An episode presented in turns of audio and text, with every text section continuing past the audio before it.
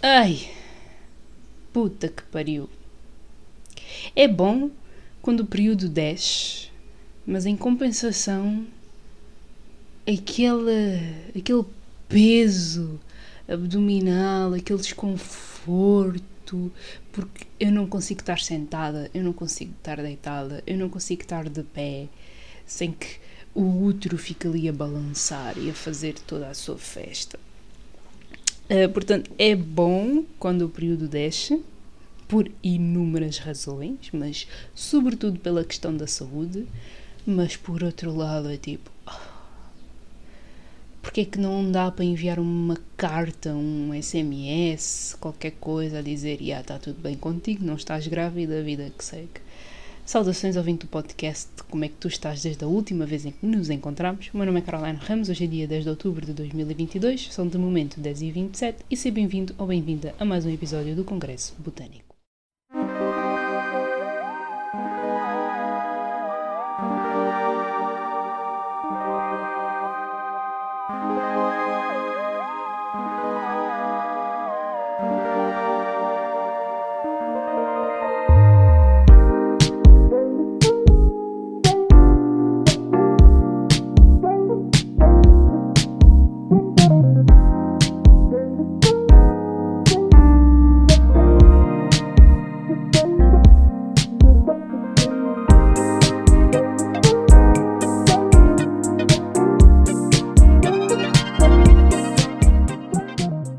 Vir aqui a minha lista e houve um tema que eu queria ter desenvolvido, não sei se aqui no podcast ou se no blog, mas foi um pensamento que, que tive na altura em que eu visitei o hospital diversas vezes. Isto abril, maio, e o pensamento foi porque eu reparei, quer dizer, eu tenho vindo a reparar que o público mais recorrente e a minha bolsa de água quente já aqueceu. Só um momentito. Ai. Isto sim sabe bem. Eu reparei que o público mais recorrente do hospital, por norma, costumam ser os cotas. Não sei se tu alguma vez já reparaste. Que eles estão sempre em altas, seja nas filas do hospital, seja nas filas do centro de saúde. E, claro, né, óbvio, além de todas as questões de saúde que eles possam vir a ter, eu comecei a questionar-me se eles não se metem nestes sítios simplesmente para conviver. Porque é assim, eles ficam sempre a andar de um lado para o outro, ficam sempre a tentar meter conversa com as pessoas. E como é um sítio em que inevitavelmente tu acabas por ter sempre pessoas e se for questões de saúde, muitas vezes com uma questão comum à tua, eu acho que é muito mais fácil para eles de conviver assim do que, sei lá, numa esplanada ou, ou num supermercado, numa mercearia ou num sítio assim qualquer. A sério, fiquei mesmo intrigada porque eles ficam ali, metem-se uns com os outros, metem-se com as pessoas, fazem piadinhas. Um, muitas vezes até voltam ao hospital vezes sem conta a queixar-se das mesmas coisas. E epá, a questão das doenças é um bocado relativo porque nós sentimos as coisas porque nos doem mesmo ou de tanto pensarmos aquilo transforma-se mesmo numa dor física Portanto, se não há uma causa aparente nos exames e nas análises, de onde é que tudo aquilo vem? Então, estive aqui a ler o título e decidi partilhar um pouco convosco. Outra coisa que eu quero partilhar são as leituras que eu tenho feito nos últimos dias uh, que eu nem sequer tinha planeado, porque eu não sou pessoa de seguir temas anuais e mensais e semanais e estas épocas assim mais outonais para escolher hum, leituras. Eu tipo eu vou muito pela minha intuição durante o verão, gosto de ler coisas mais leves porque também o tempo passa super devagarinho e os dias são bem longos e a tendência é de ficar deitada, esticada em qualquer sítio e ler coisas descontraídas vai muito com a vibe do verão, porque lá está, na sua grande maioria é uma fase mega chill, porque é praia, piscinas, piqueniques, jardins, enfim. Então eu leio sempre livros assim um bocadinho mais leves ou. E quando digo leves, sei lá, livros pequenos. Para mim, livros pequenos são livros leves, embora muitas vezes, e eu já tenha comprovado isso, nem sempre é sinónimo de pouca complexidade. Eu já li livros pequeninos que foram um autêntico morro no estômago e, enfim, está-se muito bem. Mas a tendência é essa: é chegar ao verão e ler coisas super descontraídas. Chegar ao inverno, assim, esta altura mais cozy, em que dá vontade de enrolar uma mantinha, beber um chazinho, embora tá, esteja sempre a beber chá. Uh, agora quero ver se descubro a receita de chocolate quente. Porque no outro dia apercebi-me de que, devido à minha intolerância à lactose, eu não posso comer qualquer chocolate de leite. E foi bem triste, porque eu adoro um chocolate de avelã específico do Lidl, que tem avelãs inteiras e as avelãs sabem mesmo a avelã. E o chocolate em si é muito bom. Só que assim que eu comi o chocolate, eu senti um desconforto abdominal e fiquei do género. Será que eu estou assim por causa do açúcar ou eu estou assim por causa de alguma coisa que o chocolate possa ter que eu não possa comer? E quando eu li leite, foi como se pela primeira vez na vida eu tivesse nascido e me tivesse apercebido: ah, eu sou intolerante à lactose, ok, e isto leva leite. E lactose, especificamente, ok, faz sentido porque sempre que eu como isto eu fico um bocadinho mal disposta. E foi bem triste eu perceber que afinal não posso comer assim tantos chocolates de leite. Tenho de começar a estar mais atenta com os rótulos do chocolate para escolher um chocolate que não tenha nem leite nem lactose. O que é um bocado difícil. Porquê que eu estou a ouvir barulhos? Está-me a assustar. Afinal, são os vizinhos aqui do lado que estão a fazer barulhos. Uh, aproveitei e fui fazer outro chazinho.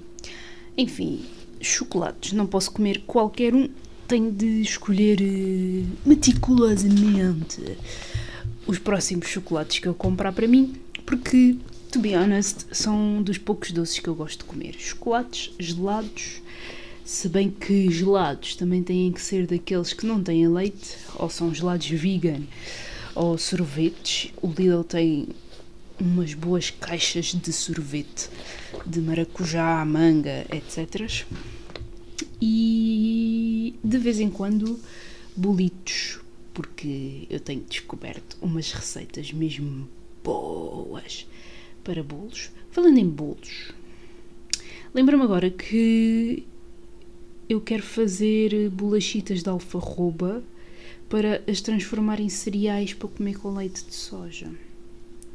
Mas não há de ser agora, talvez um bocadinho mais tarde, quando eu terminar de gravar isto. Mas chocolate, chocolate quente, leituras de outono. Eu, sem querer, querendo, começou-me a apetecer ler hum, livros de terror. Porque eu adoro livros de terror. Eu não sei o que é que isso diz sobre a minha pessoa, mas tudo o que são conteúdos escritos que estejam ligados ao terror, ao horror, principalmente o psicológico, mexem bué comigo, mas de uma maneira super confortável, apesar de ficar agoniada muitas das vezes. Então, chega a esta altura, eu fico com uma fome de livros de terror que até agora ainda não encontrei. Eu já tentei ler Stephen King e não resultou. Eu tenho aqui o Hit, que dizem que é dos livros mais aterradores que ele já escreveu na vida. Eu não consegui ultrapassar sequer as 100 páginas. Eu nem sei em quantas páginas é que eu fiquei no livro. Eu podia ir buscar agora. Por acaso ele está mesmo ali ao lado. Ai ai ai.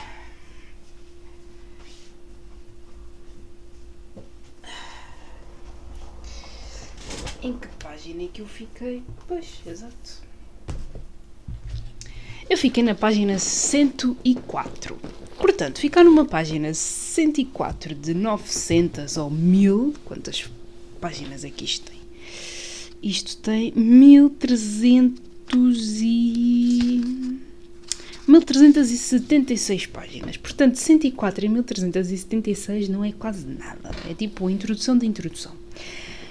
E eu nunca mais peguei neste livro. Eu já vi os filmes. Será que eu vi o segundo? Eu sei que vi um dos filmes, vi o primeiro, pelo menos. O segundo acho que não vi. Comprei o livro porque na altura estava em altas pelo Booktube e por todos os cantos da internet. E eu, naquela curiosidade, comprei. Comecei a ler. Hum, não me, não me puxou. E o problema nem é pelo facto de ele ser grande, porque livros grandes atraem-me super. Exatamente por serem grandes, por eu saber, ok, há muito desenvolvimento nesta história. Então eu vou querer explorar, eu vou querer estar ali a saborear cada página, cada momento, cada personagem e viver os plot twists a, a, a cada dia. E isso fascina-me, a sério, não é pelo facto de ele ter 1300 páginas, porque isso não me assusta de todo. A questão é que o livro em si não não puxou por mim, se calhar eu deveria ler um pouco mais e continuar a insistir para tentar descobrir porque é que muita gente gosta de Stephen King, porque imensa gente gosta do tipo de escrita dele e porque é que este livro ficou na, na memória de toda a gente, basicamente. É isto. Não consegui engajar com Stephen King. Uh, os poucos livros de terror que nem diria terror, mas diria mais policiais que, que mexeram comigo foi Gone Girl um, e mais o que Pois foram tão pouquinhos que. Porque eu leio um bocado de tudo. Eu leio thriller, eu leio fantasia. Eu adoro fantasia. Por acaso faz algum tempo que eu não leio fantasia. Também é outro género que eu adoro ler assim, mais ou menos na altura do outono, inverno. Romances, depende muito do romance. Agora estou numa de ler livros técnicos uh, sobre a vida na generalidade, tipo nada de ciências e como é que o cérebro funciona, embora tenha alguns do género no Kindle, mas sei lá, hábitos e relações e uma carrada de temas que nem eu consigo mencionar aqui. Mas para mim, o livro de terror que, que me ficou na memória foi um livro do Rafael Montes, um autor brasileiro. O livro chama-se O Vilarejo. E é um livro super pequenino. Se for a pesquisar agora no Goodreads, eu já te consigo dizer quantas páginas é que o livro tem. Eu li-o, lembro-me tão bem porque eu li-o durante o verão, que não tem nada a ver com uma leitura leve de verão.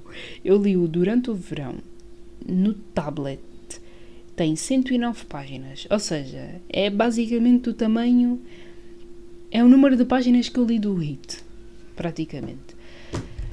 Um, é um livro super pequenino, super curtinho. Eu li-o no tablet, eu, eu lembro-me perfeitamente desta imagem. Eu estava estendida de barriga para baixo na cama e fui-me mudando de posição, seja barriga para baixo, barriga para cima, sentada no chão. E a cada página a experiência foi se tornando cada vez mais claustrofóbica, porque hum, do que eu me lembro, o vilarejo foi assomado por uma desgraça. E cada capítulo é uma história de terror dentro desse vilarejo com famílias diferentes. E depois, o que mais me o que mais me chocou na experiência foi o facto de, em algumas páginas, em alguns capítulos, haver ilustrações super simples, mas ao mesmo tempo mega explícitas, acerca daqueles detalhes horrorizantes e que metem qualquer pessoa com pesadelos. Pronto. Uh, eu fiquei com pesadelos durante umas quantas temporadas depois de ter visto a noiva cadáver em miúda. Agora imagina, com a mente ainda mais fértil no que tange à imaginação e criatividade quando leio um livro de terror com gráficos assim bué. Tcharam! Ah, agora lembrei-me de de conteúdo de terror que também mexe bem comigo e que eu adoro pessoalmente. Por acaso há muito tempo que eu não encontro algo assim do género, que são animes uh, de terror. Um que eu nunca mais me esqueci que foi o Death Parade e o Death Note também é muito bom. Portanto, tanto um como o outro, top. Eu já li o Death Note, já li os 13, acho que são 13 volumes, mais os extras. Uh, Death Parade, eu só vi um, a animação, apesar de desconfiar que também tenha uh, mangá. Já tentei ler uh, mangás de terror, mas não me aventurei assim tanto porque ainda não tenho a coragem suficiente para me sentar e explorar aquilo tudo sem ficar com medo de ter uma insónia durante um mês e meio ou três anos, não sei, depende. mas voltando ao vilarejo. É um livro super curtinho que eu li e que eu adorei, porque a escrita do Rafael Montes é super envolvente. É, é simples, mas ele sabe como construir aquela, aquele cenário, estás a ver? Tipo, consegues perceber a minha cena. Eu conheci-o através, não sei se foi, ou através da Bel Rodrigues, ou através da Pam Gonçalves, ou através do Paulo Ratz. Toda esta minha vontade de voltar a ler livros do Rafael Montes e parceiros veio como resultado de eu ter voltado a ver vídeos do Paulo Ratz. Se tu não conheces o Paulo Ratz, o Paulo Ratz é um booktuber brasileiro que eu seguia afincadamente na altura em que ele estava a começar o projeto dele e já ia também assim um bocadinho a meio.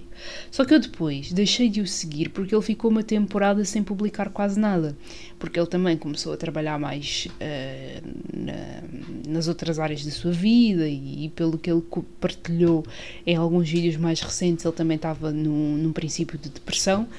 Então eu acredito que o Booktube tenha ficado assim um bocadinho parado como consequência. Então eu deixei, deixei de o seguir. E eu recentemente uh, recebi uma sugestão do canal dele e decidi ver e fiz uma mini maratona. E lembrei-me do porquê de eu o ter seguido durante muitos meses porque eu realmente gosto da abordagem que ele faz, porque ele é super sincero naquilo que diz. Ele não tem falinhas mansas. Se ele gosta do livro, ele gosta. Se ele não gosta, ele não gosta. Se ele tem uma opinião contraditória, ele também partilha. E isso, para mim, torna tudo muito mais fidedigno. É de género, ok, ele não gostou, mas ele reconhece que alguém possa vir a gostar. E isso é tipo top num criador de conteúdo, principalmente quando é sobre opinião de alguma coisa. E eu lembrei-me assim: Rafael Montes, Rafael Montes, Rafael Montes. Meti-me a pesquisar o Rafael Montes no Goodreads, vi a lista de, de livros dele.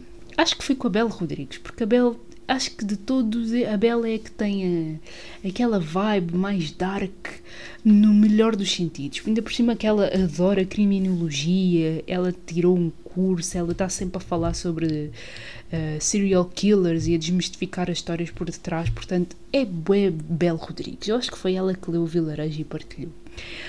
Uh, isso não foi o Vilarejo, acho que foi Uma Mulher no Escuro, que eu ainda não li. Eu sei que é um livro de 200, 300 páginas, e decidi investir, entretanto, num livro de contos. Em dois livros de contos, na realidade, porque eu quero começar gradualmente, em coisas mais curtas, para depois avançar para as mais complexas. Comecei por ler O Sorriso do Homem Mau, acho que é assim que o livro se chama. É um livro super curto, eu nem sei quantas páginas é que aquilo tem. Se eu for a, a verificar. Um momento. O Sorriso do Homem Mau e outros contos. Quantos livros? Quantas páginas é que isto tem? 26 páginas. É mesmo muito, muito, muito pequenino. Um dos, um dos contos do vilarejo está aqui. Uh, assim que eu comecei a ler, eu identifiquei-o logo, mas eu não estava à espera de ficar tão chocada como fiquei pela primeira vez. Portanto, top. O único problema é que este livro é muito pequeno. 26 páginas não é nada, é tipo só para aquecer e eu fiquei um bocado desiludida, portanto acabei por dar duas estrelas, não pela qualidade da escrita, mas mesmo pelo facto de ser super curto uh, e também porque não me assustou assim tanto. Eu estava à espera de uma coisa, criei expectativas em torno dessa coisa e acabei por me desiludir um pouco. Avancei então para uma coletânea de contos que se chama Um Ótimo Dia para Morrer. Segundo o Goodreads, não existe sequer número de páginas. Vou já começar por dizer. Não existe um número de páginas e eu gostaria de saber porque é que este livro não aparece na página do autor. Um ótimo dia para morrer, 14 histórias de terror e suspense. E é literalmente tudo isto. O que aqui indica, tipo, não diz. Hum, Está aqui um comentário. Que livro grotesco, que nojo. Um conto ou outro até salva, mas depois da casa de bonecas eu abandonei. Pois o objetivo deste livro é exatamente ser horroroso. Porque não há outra palavra. Horroroso no sentido de hum, bizarro. Porque eu ontem estava no comboio, fui ter com uma amiga minha, fomos passear por Sintra. Uh, quantas páginas é? É assim, segundo o PDF que eu tenho aqui, isto tem 297 páginas. Pronto, 297 páginas no PDF. Acredito que isto já tem a configuração de impressão A5 ou algo assim parecido, portanto acho que é, é para confiar. 297 no telemóvel, não sei quantas teria no, no computador, segundo a formatação. Mas enfim, mais do que 100 páginas este livro tem, porque eu ainda estou nos 65% no Kindle, portanto, mais coisa, menos coisa, é exatamente isso. Eu estava no comboio a caminho de Sintra para ir ter com uma amiga. By the way, foi a primeira vez que eu me lembro de ter ido até Sintra, tipo, paragem final do comboio, para sair na vila e eu fiquei fascinada porque aquilo é muito pequenino aquilo é muito cozy, aquilo é muito misterioso e nós andámos ali. Começámos a percorrer o interior da serra, acredito que aquilo seja já o interior da serra, com as ruelas pequeninas e que vai dar a certos recantos da, da cidade, vá, porque Sintra é considerado uma cidade. Um município, pelo menos, portanto, nomenclaturas uh, urbanísticas e da organização uh, territorial. Fala ela. Uh, a. Enfim, um, a arquiteta QB, mas não vamos entrar por aí. Enfim, estava a ler os contitos. Já me tinha cruzado com uns quantos que. que me deixaram assim um bocado bamba por causa dos detalhes, porque são contos muito gráficos, são contos muito explícitos, são contos que literalmente vieram ao planeta Terra para mexerem com a nossa cabecinha. Só que ontem eu mergulhei no grotesco, como dizia a outra na avaliação do Goodreads. Eu mergulhei na bizarrice.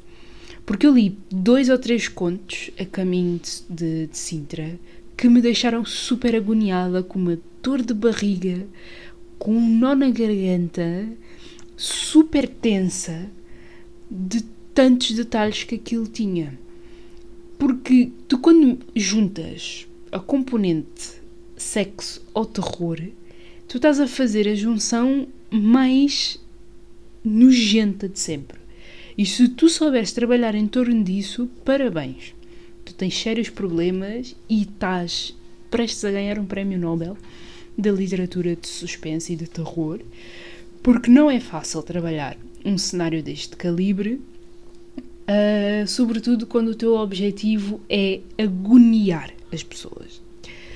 Nesse aspecto, eu acho que os autores têm conseguido bastante bem uh, cumprir com, a sua, com o seu objetivo. Há contos que eu dispensaria, mas há outros que só lendo para perceber a experiência, porque é mesmo bizarro.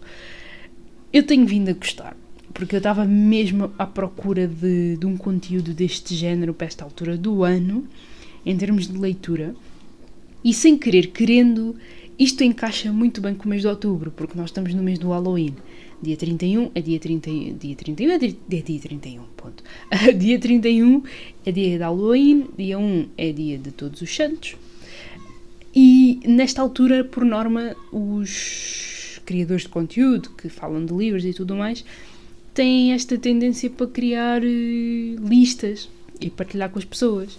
E eu nem sequer estava a planear fazer isso, porque eu nunca fiz isso, mas tenho achado bastante piada porque tenho mesmo cenas para aconselhar e este é um dos livros que eu tenho para aconselhar. Um ótimo dia para morrer. É Rafael Montes, uh, Santiago Nazarian, Helena Casoy, acho que são só estes três, e mais não sei quantos autores, estes são os principais. Acho que eles foram os principais por detrás da, da coletânea. Uh, daquilo que eu andei a pesquisar, a Helena Casoy é uma hum, criminóloga que pesquisa sobre serial killers e coisas assim e que fala uh, e que escreve livros sobre o assunto, desmistifica os serial killers do Brasil, de, de Portugal, penso eu, e participa também em, em projetos deste género. Acredito que para, sei lá, uh, não fazer com que o conteúdo seja demasiado disparatado e que tenha alguma relação com a realidade, tendo em conta aquilo que já aconteceu. Que eu até escrevi um mini comentário ontem. Uh, deixa ver se eu encontro. Adoro falar de livros, porque é que nunca me passou pela cabeça fazer isto no podcast? Currently Status, agoniada. Estas pessoas sabem o que e como escrever contos de deixar qualquer um com um nó da garganta ao estômago, emoji assustá-lo, e pensar que os piores monstros conseguem ser os humanos. Ainda que me sinta indisposta com os dois últimos contos que li, quero terminar o livro, explorar o que mais a imaginação desses escritores alcançou. Que diz isso sobre mim? Emoji do riso e thumbs up. Porque é bom isto. No fim de semana passado, uh, o sítio onde eu, os meus terapeutas organizaram um retiro, o segundo retiro que eles organizaram desde que eles têm o projeto uh, atual de psicoterapia. E nesse retiro ninguém sabia o que é que ia acontecer, acontecer, acontecer, acontecer, exceto eles. O exercício, portanto, foi fazermos um teatro inverso. O primeiro dia era o último e assim sucessivamente. Como disse a minha psicóloga, que exercício esquizofrénico, porque nós tínhamos literalmente que agir de acordo com aquela linha temporal que eles criaram. E isto foi bué da fixe, pelo menos para mim, por causa da minha criatividade, porque deu para perceber que se eu quiser criar alguma coisa, eu posso desde que eu me dedique e desde que eu dê largas à imaginação, porque é completamente impossível esgotar a imaginação, porque todos nós somos criativos à nossa maneira. Não existe isto de fazer duas coisas iguais, porque cada pessoa tem a sua percepção do mundo. Então, desde esse retiro que eu percebi que aquilo que nós falamos, aquilo que nós contamos, porque o nosso teatro acabou por ser de cada um de nós um reflexo das nossas histórias de vida ou daquilo que nós sentimos em relação à nossa história de vida, ao nosso desenvolvimento, às nossas ambições, etc. E desde então eu fiquei com aquela coisa de: ok, se tudo aquilo. Com licença, se tudo aquilo que eu falo, escrevo, penso, desenvolvo, pinto, represento, fala da minha história ou pega numa porção da minha história e reflete super bem a minha pessoa, o que é que as minhas escolhas literárias de música e desculpa certas. Um, ai, agora. Agora só me vem a palavra em inglês: misspelling. Spelling, spelling, spelling, spelling. Qual é que é a tradução de spelling? Porra, pá. Ah, eu acordei há pouco tempo. Eu acordei, era o 9 da manhã. O meu cérebro ainda está assim meio. meio adormecido, então a, a minha língua ainda está a aquecer. Então há certas palavras que ficam um bocado enroladas e eu não consigo dizer como deve de ser. Spelling, não é? Soletração, exatamente. Desculpa lá a minha soletração de certas palavras, mas a minha língua ainda está a acordar. E eu ainda estou dentro daquele período de tempo em que eu supostamente gosto de estar calada, exatamente para absorver o mundo e despertar na totalidade. O chá ajuda a descontrair os músculos da língua. mas, mas é isto. O que é que a, a nossa escolha, ou o que é que as nossas escolhas falam sobre nós? Se eu gosto de ler livros de terror, assim meio gore, meio explícito, gráfico, isso diz alguma coisa da minha personalidade? Isso fala alguma coisa sobre o meu psicológico? Isso uh, reflete alguma patologia, pat, patologia, meu Deus, o que é que se passa hoje? Com a minha patologia, ou então é uma coisa super normal, super natural, é apenas um gosto como outro qualquer. E isto é muito engraçado, é muito curioso, porque eu estava a falar com a minha amiga com, com quem fui a Sintra, e ela diz que gosta muito mais de filmes de terror do que propriamente livros. Eu prefiro livros, eu gosto muito mais de, de absorver e de criar na minha própria cabeça um cenário e, e, e, mergulhar e mergulhar e mergulhar nesse mesmo cenário. Mas eu também adoro séries de terror. Eu prefiro séries a filmes, eu sempre fui assim. E eu prefiro séries a filmes, muito provavelmente pelos mesmos motivos que eu adoro livros, porque dá uma oportunidade de conhecer aprofundadamente uma certa história. Se eu fizer uma introspeção assim muito rápida acerca da minha própria personalidade aqui na vida real, eu também sou muito de perceber a história das pessoas. Eu gosto quando as pessoas me dão detalhes sobre um determinado assunto, seja uma coisa mega corriqueira como uma coisa muito mais séria. Eu gosto de saber as coisas.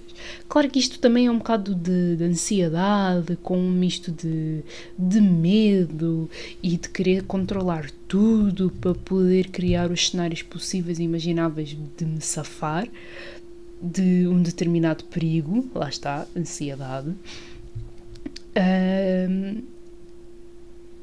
e isto é bem fixe de perceber, porque realmente tudo aquilo que nós escolhemos, fazemos, pensamos, criamos, é um reflexo da nossa personalidade, é um reflexo da nossa história. Por isso, e agora fiz um clique tipo Ganda Insight, por isso é que faz todo o sentido quando psicólogos, terapeutas confiáveis, porque vamos lá ver, há pessoas em todas as áreas que, cuja opinião é assim um bocadinho oi, de, de desconfiar.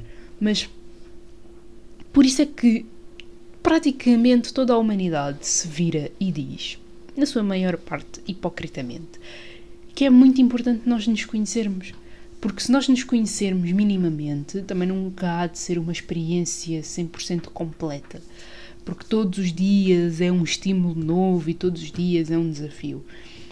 É bem importante nós nos conhecermos, porque se nós soubermos, ok, eu sou assim, este é o meu tipo de personalidade, eu com as pessoas sou assim, eu comigo sou assim, e se houver um equilíbrio, ainda melhor, porque se houver um desfazamento, alguma coisa está a acontecer e não é boa.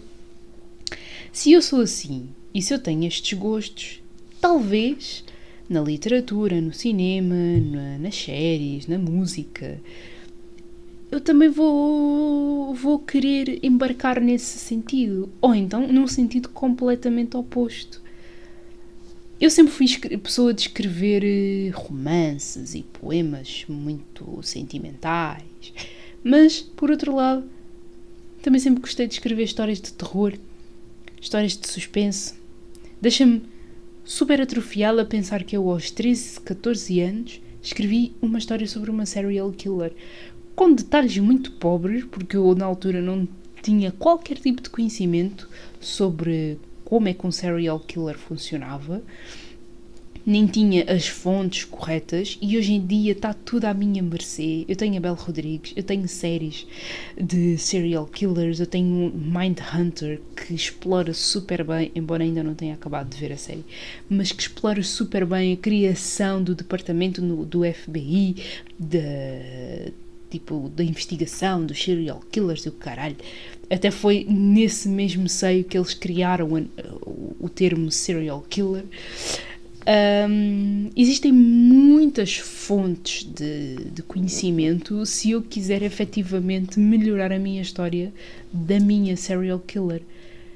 Mas ter escrito esta história naquela altura da adolescência, que foi uma adolescência assim um bocadinho estranha, porque eu sinto que eu não tive adolescência. Porque eu não era adolescente maluca que saía para beber e ir para as festas. Pelo contrário, eu ficava bué tempo dentro de casa, à frente do computador, a conviver com pessoas no Facebook e a criar fanfics. Portanto, se eu estou a viver alguma adolescência, é agora. Uh, mas são fases da vida. Ter escrito ou ter criado uma serial killer fala o quê da minha adolescência? Talvez uma necessidade de me libertar, talvez uma necessidade de correr riscos, talvez uma necessidade de soltar cá para fora uma versão minha que eu nunca tinha explorado e que de momento vou explorando.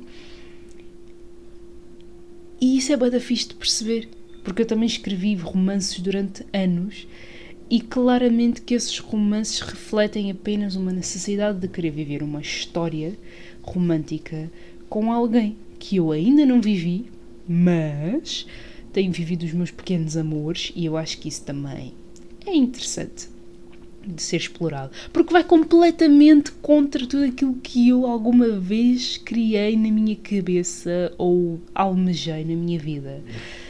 E isso também é fixe, porque foge ao meu controlo e. Foge, que é? Foge do meu controlo, porque não vai ao encontro das minhas expectativas passadas, mas está dentro do meu controlo, porque de certa maneira eu escolho estar lá naquelas circunstâncias que acabam sempre por ser as mesmas, porque é uma tendência que eu estou a aprender a quebrar para criar tendências muito mais saudáveis.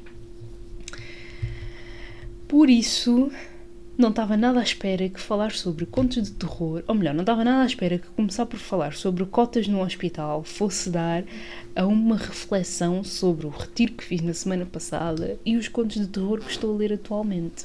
Props a mim por deixar que a minha imaginação uh...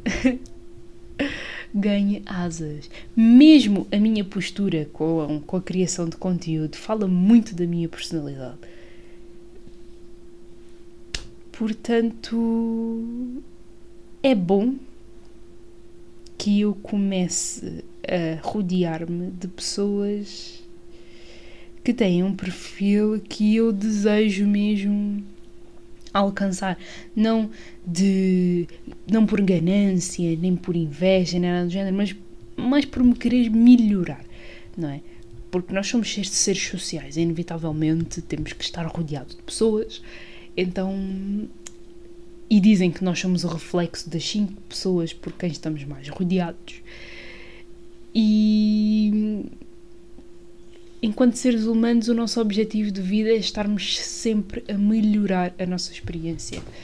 E agora faz todo o sentido uma frase que o meu terapeuta disse a uma das pessoas que está lá connosco a fazer terapia, que é mesmo que nós não tenhamos a necessidade de estar numa relação romântica ou numa relação de amizade ou o que quer que seja, mesmo que nós sintamos que não precisamos daquilo, é normal nós continuarmos a querer porque nós simplesmente queremos melhorar a nossa experiência.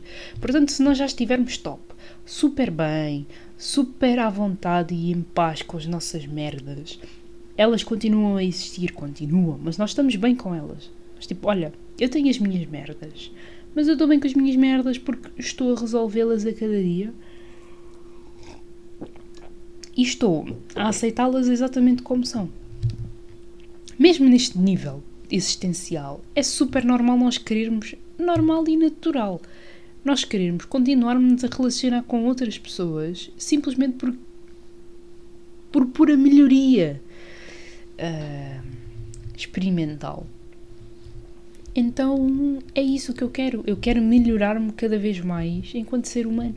E para isso eu preciso de fazer coisas diferentes, preciso de expandir aquilo que já faço, preciso de mudar de ares. Um, e pode ser que eu tenha sorte nesse aspecto e daqui a uns tempos esteja noutro sítio com outras pessoas a, a, a tentar perceber se todas as mudanças dos últimos tempos realmente enraizaram em mim. Porque uma coisa é eu achar que estou melhor no meu ambiente familiar, outra coisa completamente é eu sair daqui para outro continente ou para outro país e, consoante os desafios, ter de colocar em prática os aprendizados. Isso aí é que é o verdadeiro desafio. Por isso, por isso, há, pá, a vida é uma linha, é uma linha que nem é contínua, é uma linha que vai fazendo o seu percurso na diagonal, com reviravoltas, com plot twists. Ah. Já reparaste que a vida tem web plot twists, mas que nós só reparamos e só nos damos conta quando já estamos fora desse plot twist? Isso é web bizarro. Juro, porque as emoções são fodidas.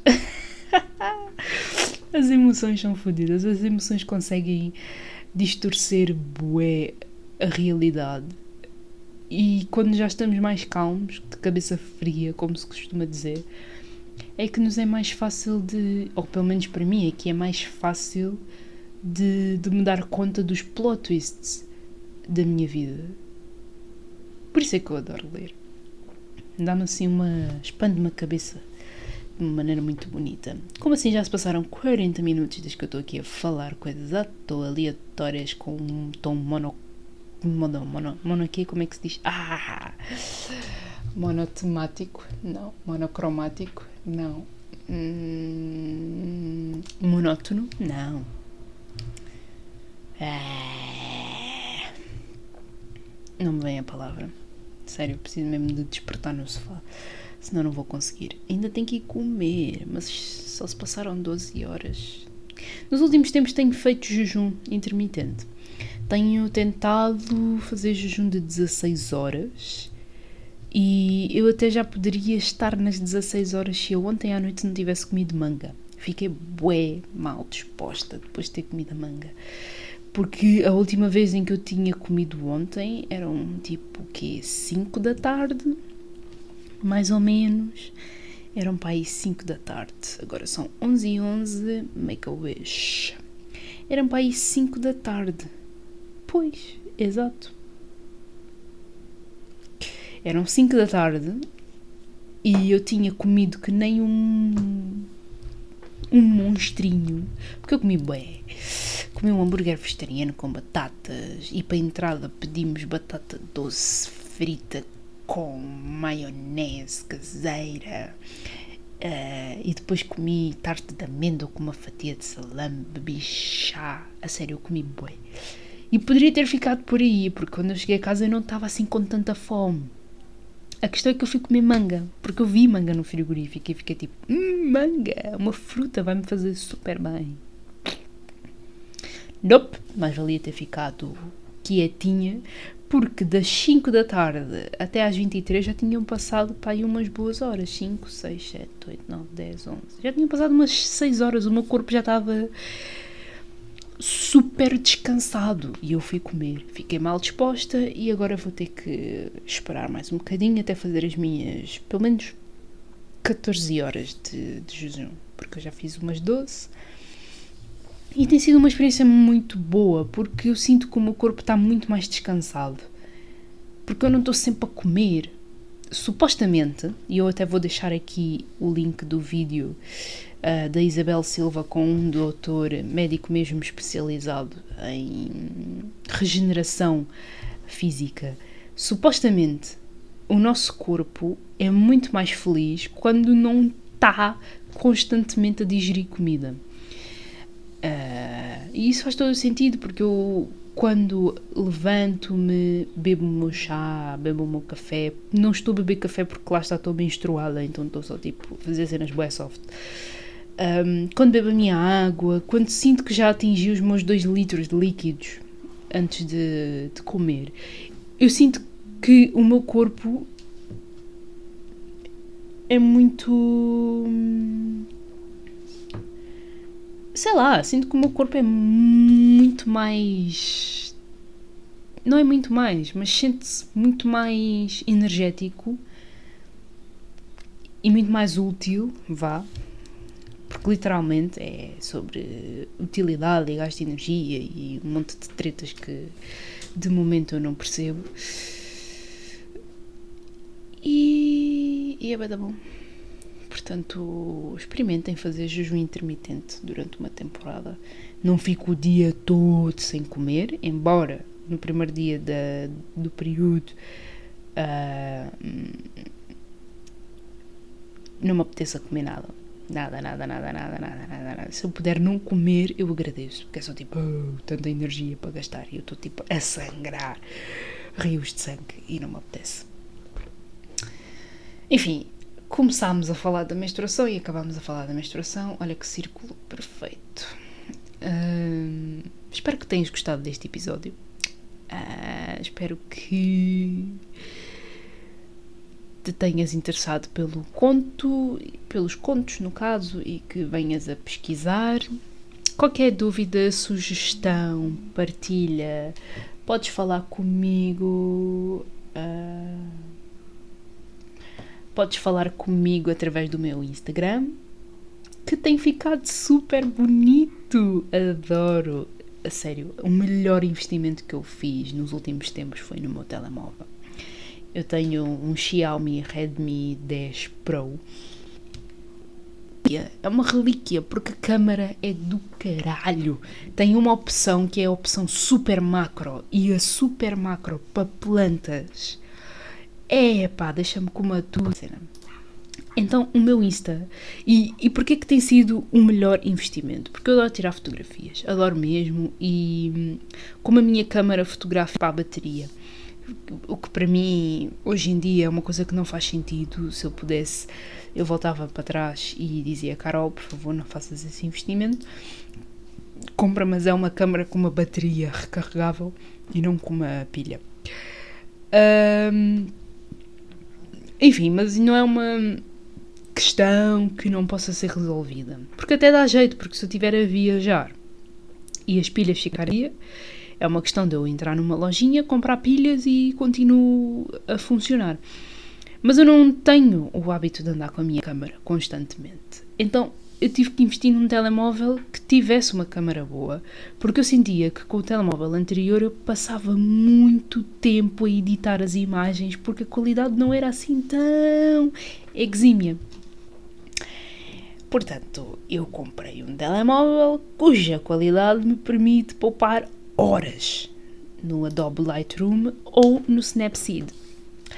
De vez em quando faço assim uns retoques, mas faço retoques no próprio telemóvel, porque o telemóvel tem mesmo uma a funcionalidade de edição. Tipo, dá para fazer os retoques perfeitos e as imagens ficam praticamente como foram retiradas. E o meu Insta está super bonitinho porque tem plantinhas, porque tem livros, porque tem paisagens e comida, tudo aquilo que eu adoro. Um, tem a minha cara e está-se bem. E representa bem, bem todo o meu verão, que foi passado muito tempo na praia. Foi tipo um dos melhores verões que eu tive, porque passei o verão praticamente sozinha sozinha no sentido de eu não fiz assim grandes atividades com amigos, não viajei como gostaria de ter viajado, mas passei muito tempo na praia. Trabalhei, portanto fiz o meu dinheiro. Li, então estive na melhor companhia de todas. E eu quero mais o quê? Tipo, tá perfeito. Tipo, foi o verão. E como assim eu estou aqui sentada na minha janela e eu estou a conseguir ver aquilo que me parece ser a faculdade técnica? Ou pelo menos a zona do Mariquês. Eu não sei se aquilo é a faculdade técnica. Técnica não. O técnico ou se é outro edifício. Mas eu sei que é um edifício que se vê bastante bem a partir do Marquês de Pombal. Uau, grande vista, meu. Daqui a nada vou fazer zoom com a minha câmara fotográfica para tentar descobrir. Eu já me estava a despedir, o que é que eu ainda estou aqui a fazer? Enfim, um, Instagram. Vou deixar aqui o meu Instagram, portanto, qualquer opinião, sugestão, ideia, partilha que queiras fazer, estás à vontade para me mandar mensagem. Um, lê muito, bebe chá, bebe chocolate quente, faz panquecas. Hum, agora estou tentada a fazer panquecas. Beijinhos e abraços. Vemo-nos por aí.